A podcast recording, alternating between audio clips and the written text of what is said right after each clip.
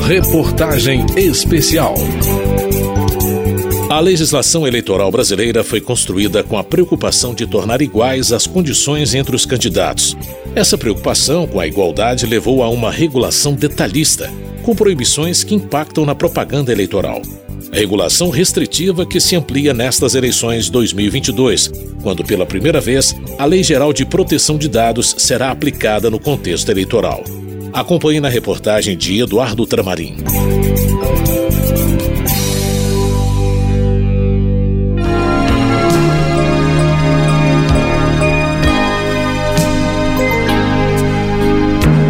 Ninguém pode queimar a largada. A campanha eleitoral só tem 45 dias e começa em 16 de agosto.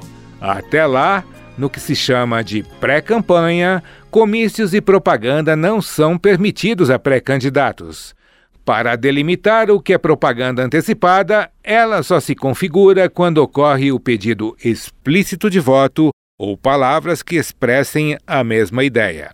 Foi o que estabeleceu uma mini-reforma eleitoral de 2015, como informa o consultor legislativo Roberto Carlos Pontes. Houve uma flexibilização considerável desde então. E hoje, o critério que se estabeleceu foi o pedido de voto. Então, eu faço um determinado ato. Se eu não fizer um pedido de voto, esse ato não deve ser caracterizado como uma propaganda antecipada. Mas o consultor destaca que é preciso moderar o marketing criativo na pré-campanha e respeitar outras proibições da legislação eleitoral para não configurar algum ilícito nesse período que antecede a campanha.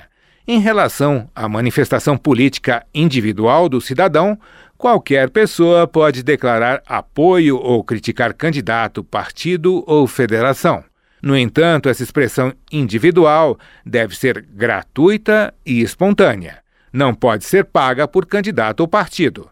Já utilizar as redes sociais para promover a chamada propaganda eleitoral negativa antecipada, ou seja, afetar a reputação alheia de forma enganosa, é ilícito e alvo de punição, como adverte o funcionário da Justiça Eleitoral, Alessandro Costa. Todo aquele que nesse momento está usando a internet para atacar adversários, vinculando a esses ataques eventuais fake news ou notícias falsas, além de ser passível de direito de resposta, além de ser passível de representação por propaganda negativa antecipada, que dá essa multa de 5 a 25 mil reais, é possível também que seja até mesmo vinculado à penalização por crime eleitoral. A lei veda também a veiculação de propaganda eleitoral paga na internet. Já impulsionamento de conteúdo só é admitido se for previamente cadastrado na Justiça Eleitoral, como informa o especialista. Empresários que se juntaram na internet para impulsionar propaganda negativa contra adversários do seu candidato.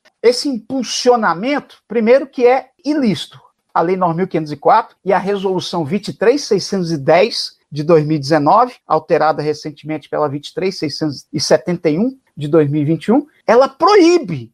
A lei é clara ao dizer que é vedada qualquer propaganda paga na internet. Aí ela coloca, exceto aquela impulsionada pelo próprio candidato, pelo seu partido, pela sua coligação. E agora entende-se que a federação também terá essa legitimidade. Mas um terceiro não pode ficar impulsionando em nome do candidato, muito menos impulsionando contra um outro candidato, inventando mentiras. Tudo isso, além de causar essas ações cíveis que podem gerar inelegibilidade e multa, né, em termos de propaganda, para aqueles que o fazem, também podem gerar ações criminais. Não se pode também confundir propaganda eleitoral com liberdade de expressão. Manifestações de cunho político de artistas que sejam feitas em apresentações próprias, em entrevistas ou nas redes sociais, desde que não exista o pedido explícito de voto, estão garantidas pela legislação. Outro desafio para os candidatos nesta eleição de 2022 será o de adaptar o seu marketing político às novas regras. Será a primeira vez que a Lei Geral de Proteção de Dados atuará nesse novo contexto. A chamada LGPD prevê que o candidato só poderá enviar material de campanha após prévio consentimento do eleitor que vai receber a propaganda por SMS, aplicativo ou rede social como explica o analista legislativo André Freire. Dizer para um candidato, por exemplo, olha, o fulano de tal, eu gostaria que você não me enviasse mensagens eletrônicas. Eu não consinto com esse envio. O eleitor tem esse direito.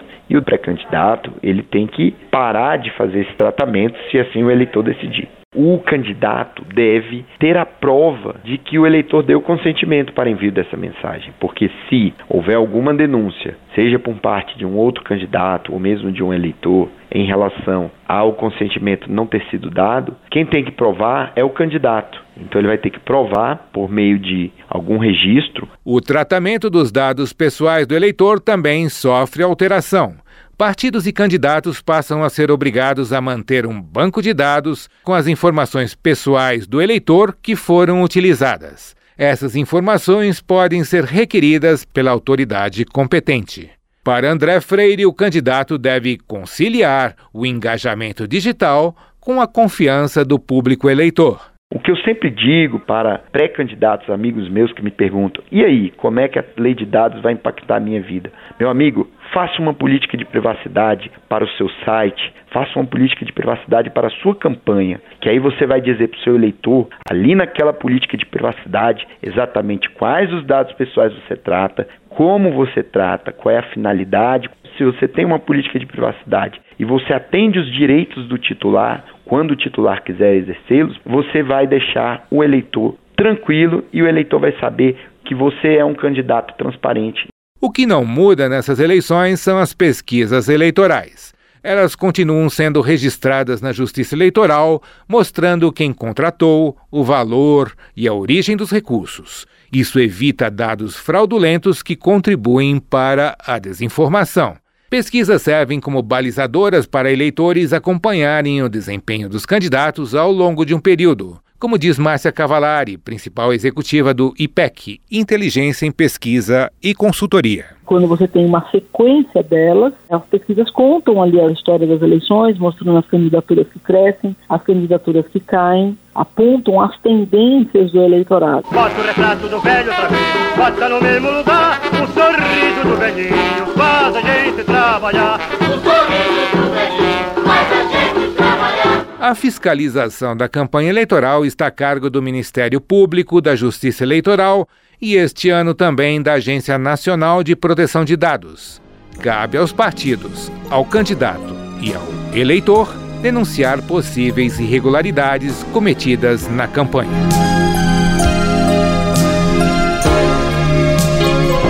Da Rádio Câmara de Brasília, Eduardo Tramarim. Conheça as cinco reportagens da série Eleições 2022 por meio do endereço virtual www.câmara.leg.br/rádio. Esta série contou com produção de João Paulo Florencio, trabalhos técnicos de Delci Santos, reportagem de Eduardo Tramarim, edição de Vera Morgado. Reportagem especial.